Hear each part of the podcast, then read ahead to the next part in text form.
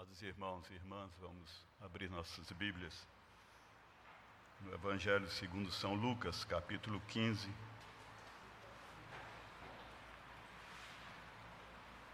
Vamos ler os versículos 1 e 2 e depois do 11 ao de número 32.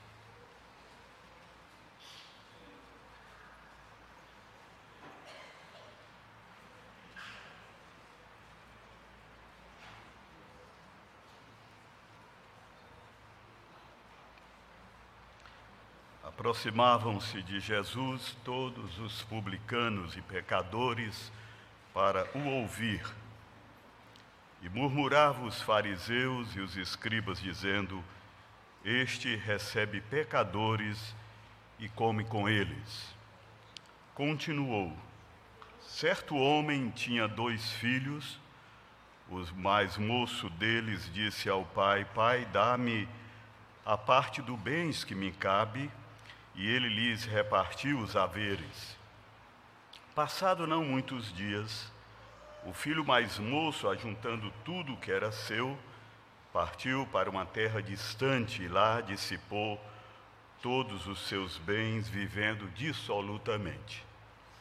Depois de ter consumido tudo, sobreveio àquele país uma grande fome e ele começou a passar necessidade.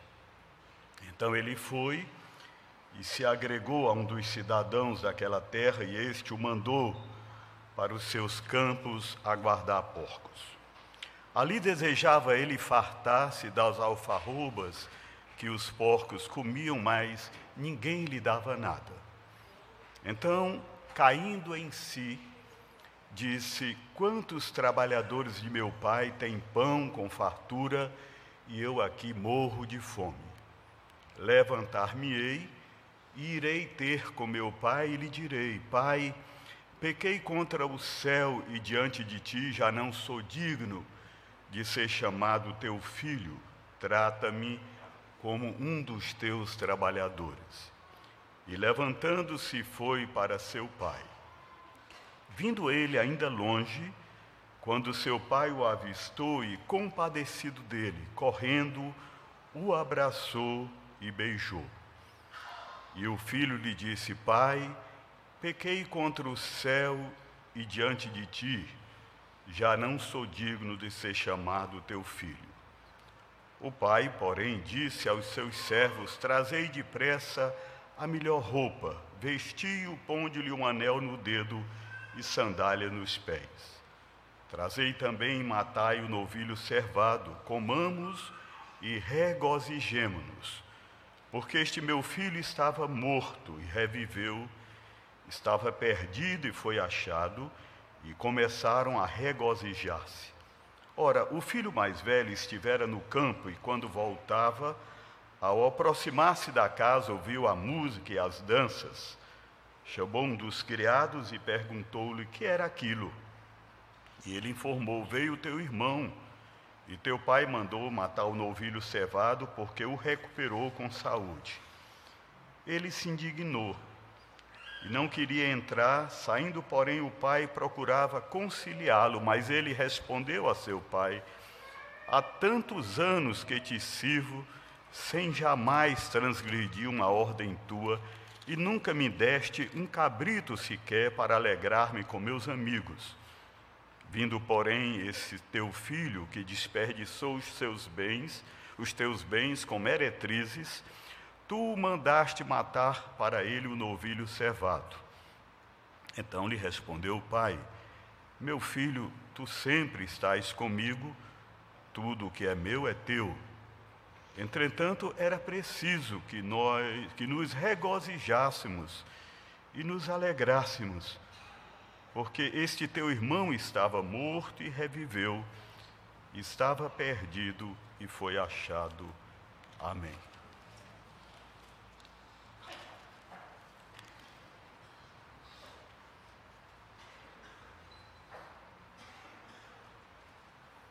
Meus amados irmãos,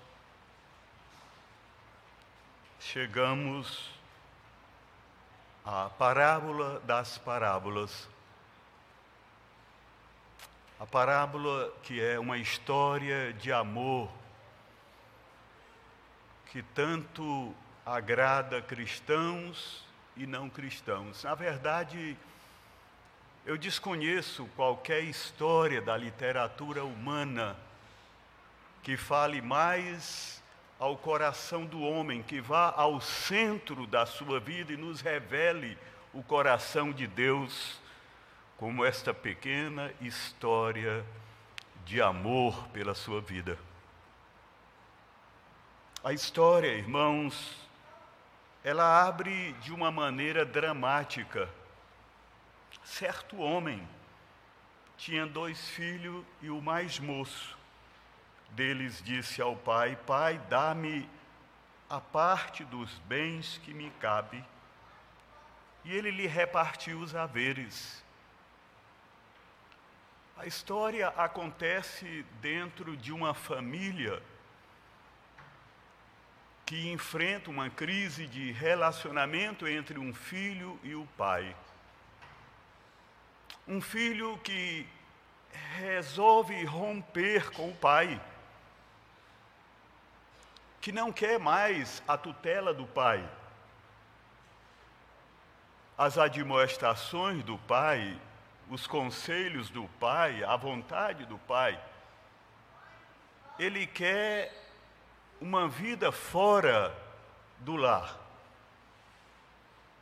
Ele quer o futuro agora. Ele quer toda a vida agora. Isso, irmão, se chama projeto de vida sem Deus.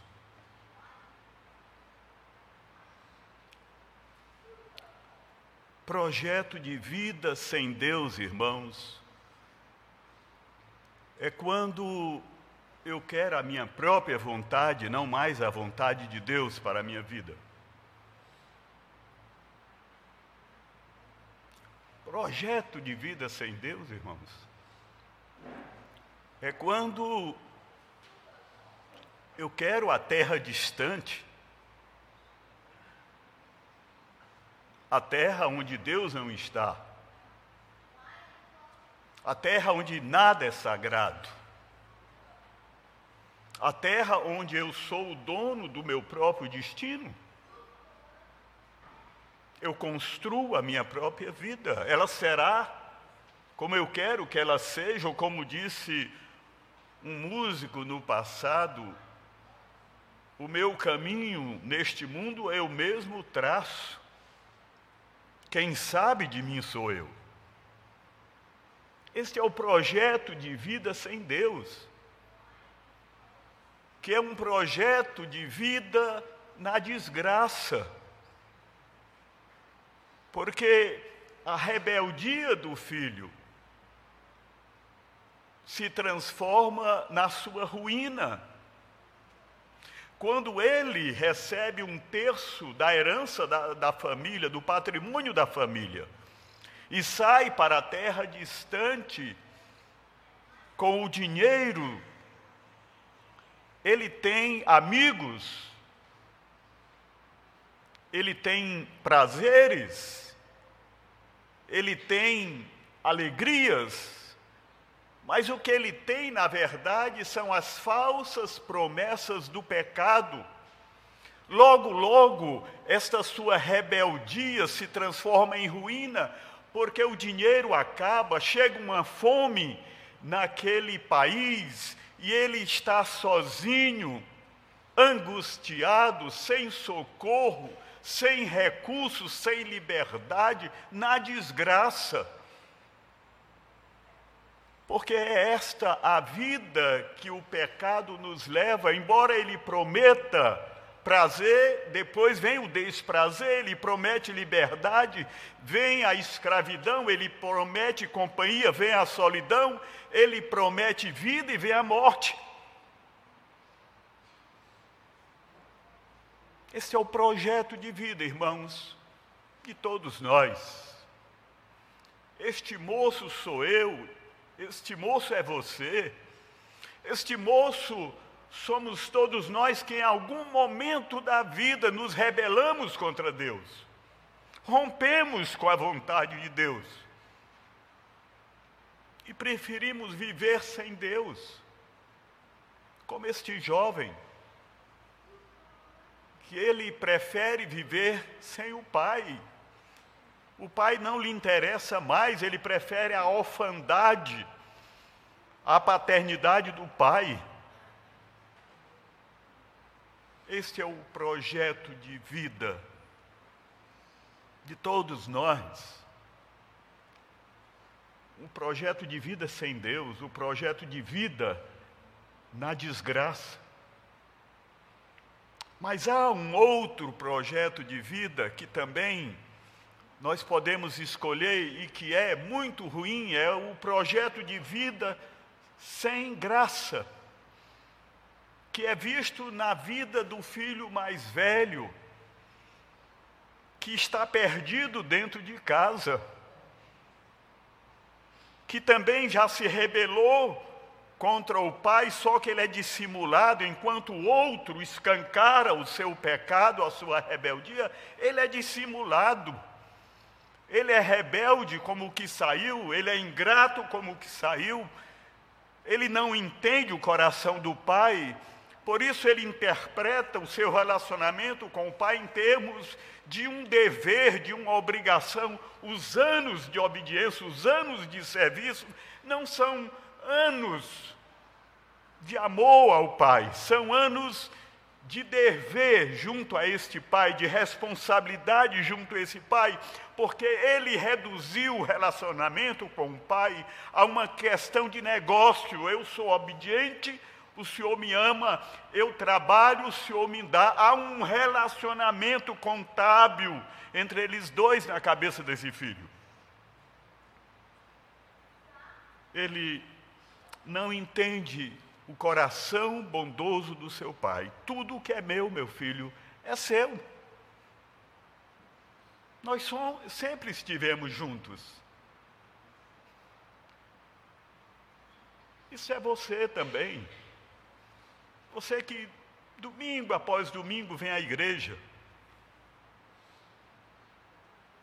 mas que tem um relacionamento com Deus de negociação. Eu mereço o amor de Deus porque eu sou um bom cristão. Deus me deve o seu amor, me deve a sua graça. Ou quando você ouve a palavra de Deus, está sempre pensando, alguém deveria estar ouvindo. Essa palavra é para alguém, nunca é para você, você não tem necessidade da graça de Deus na sua vida, da misericórdia de Deus na sua vida, você se basta.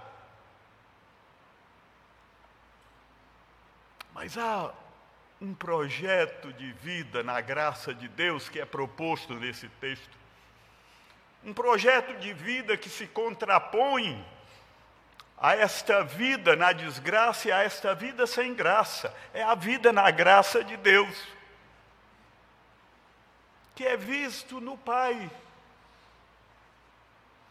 De um Pai que, quando percebe no horizonte da vida o retorno do filho, um pai que perde o filho, mas nunca esquece o filho, que todos os dias sobe ao eirado da casa para olhar, para buscar o retorno do filho.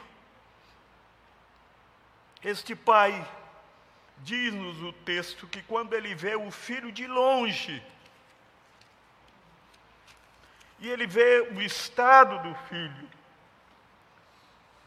diz o versículo de número 20, e levantando-se foi para seu pai, vindo ele ainda longe, quando seu pai o avistou,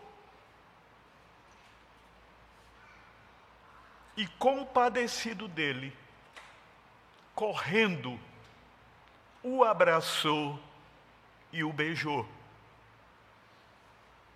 Nisto, irmãos, este pai,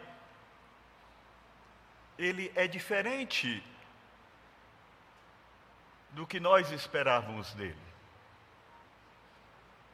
o seu amor não obedece à lógica humana, ele é ilógico.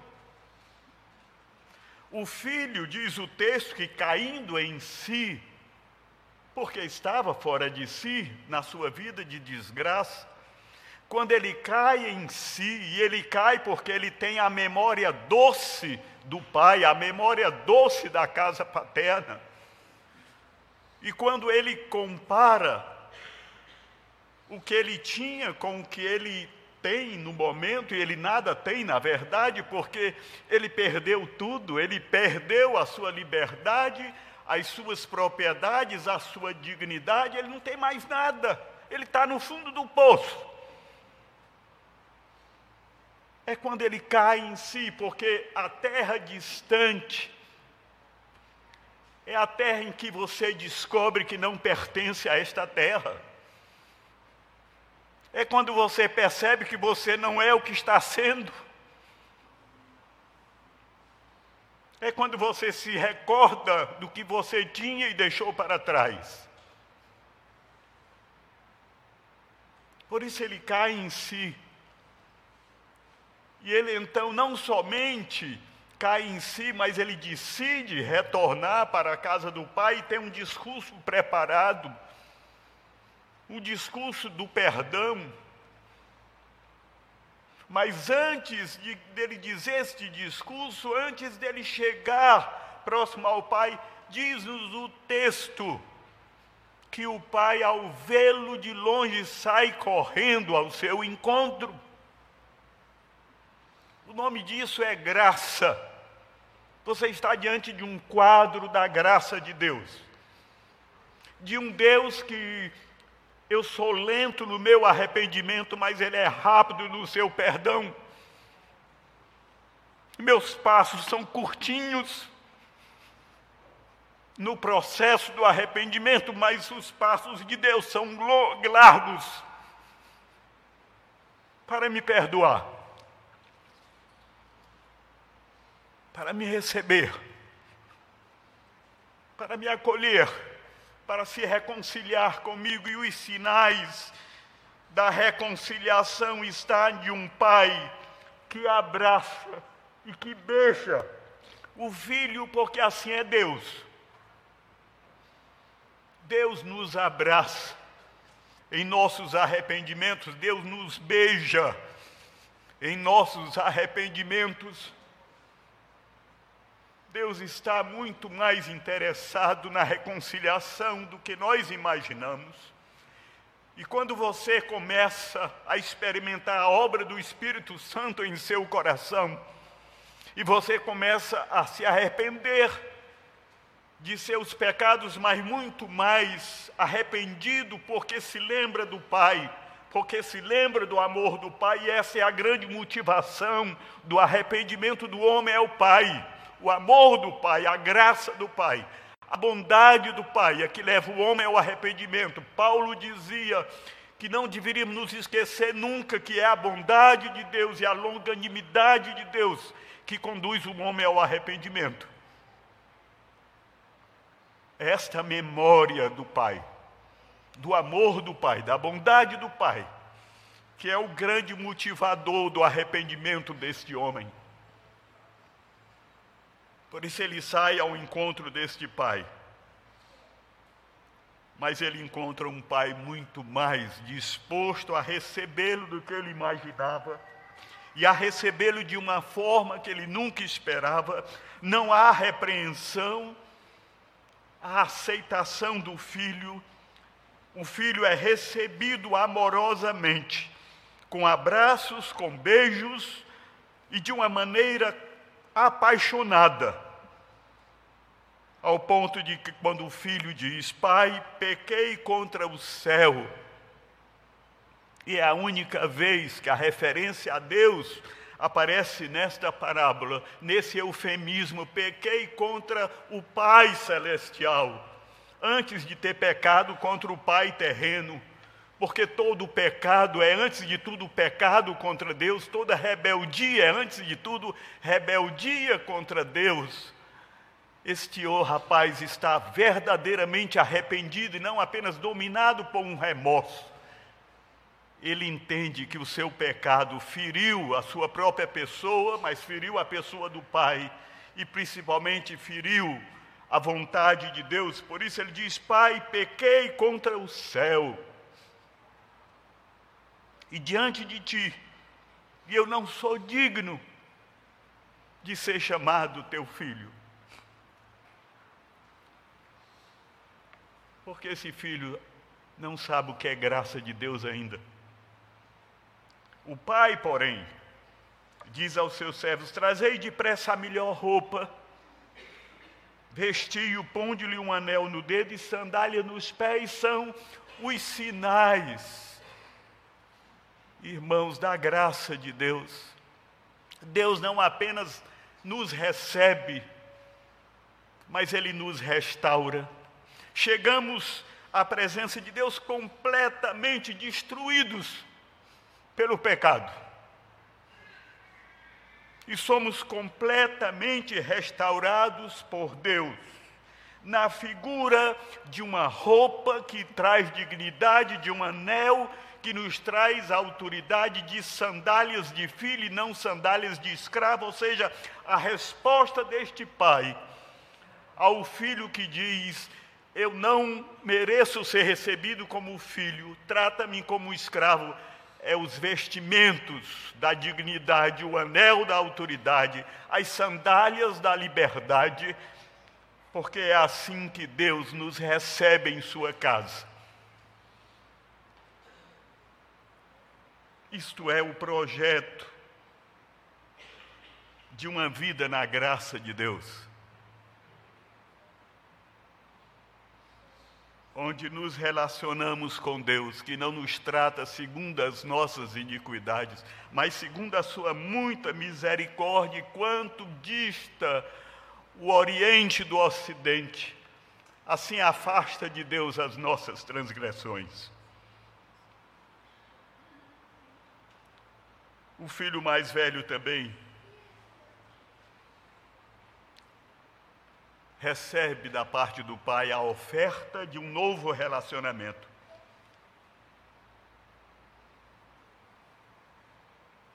Meu filho, tu sempre estás comigo, tudo que é meu é teu. Não viva como escravo, viva como filho. Isso é o que Deus quer de cada um de nós os publicanos e pecadores se sentiam indignos do amor de Deus e se aproximavam de Jesus confiados na misericórdia de Jesus. Porque é a única forma de nos aproximarmos de Deus, irmãos. Não é nos nossos remorsos que Deus vai nos receber. Não é porque eu resolvi mudar a vida, isso é bom, mas não é suficiente. Não é porque eu resolvi vir mais à igreja, isso é bom, mas não é suficiente. Eu preciso de arrependimento. Que é quando eu vejo que o que eu fiz não foi pequeno desvio de comportamento, pequeno desvio de caráter, foi pecado.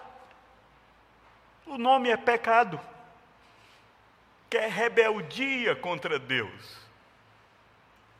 Mas que quando eu sou tocado pelo Espírito de Deus e eu me vejo como Deus me vê e vejo Deus como Ele é,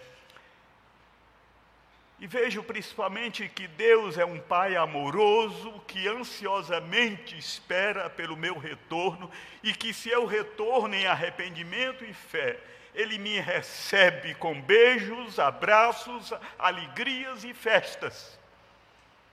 Porque não há maior alegria no céu do que aquela com um pecador que se arrepende de seus pecados. O filho mais velho, irmãos, é o fariseu e o escriba, que não entendem que religião não é religião de boas obras, que eu não tenho de ter performance religiosa nenhuma para agradar a Deus, que eu também sou tão carente da misericórdia de Deus como o publicano e os pecadores. Todos estão debaixo desta mesma condição, e humildade é eu me enquadrar nesta condição de pecador e humildemente clamar pelo socorro de Deus, pela misericórdia de Deus, pela graça de Deus. Meu filho, era preciso que nós nos regozijássemos e nos alegrássemos, porque este teu irmão estava morto e reviveu, estava perdido e foi achado.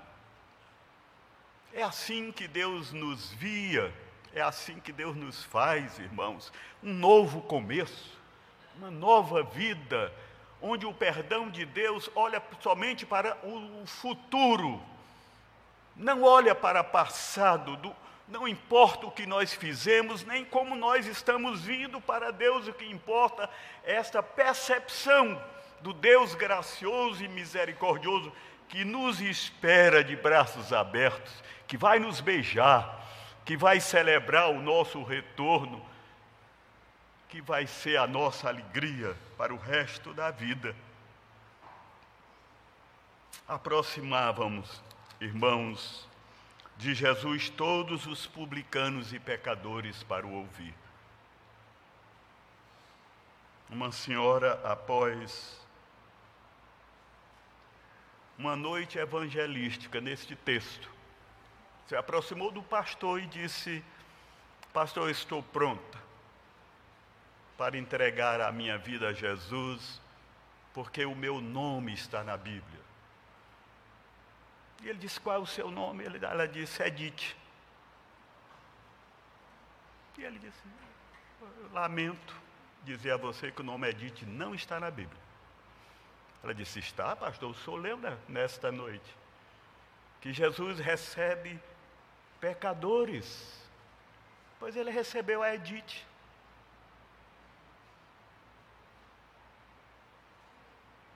Edenildo está aqui. Seu nome está aqui. Todos os nomes estão aqui. Todos são bem-vindos. Bem-vindos à casa da graça, à casa do amor, à casa da misericórdia, à casa do perdão. Todos são bem-vindos. Todos que se aproximam de Jesus em arrependimento e fé são bem-vindos. E vão experimentar o seu abraço, os seus beijos, as suas alegrias. Haverá festa.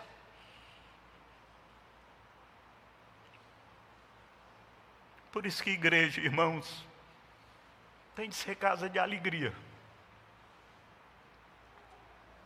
Mas para que haja alegria entre nós, é preciso que a gente creia que Deus converte pessoas, que Deus salva pessoas. É preciso criar este ambiente de fé, de amor, de aceitação, de graça, de misericórdia, para que as conversões surjam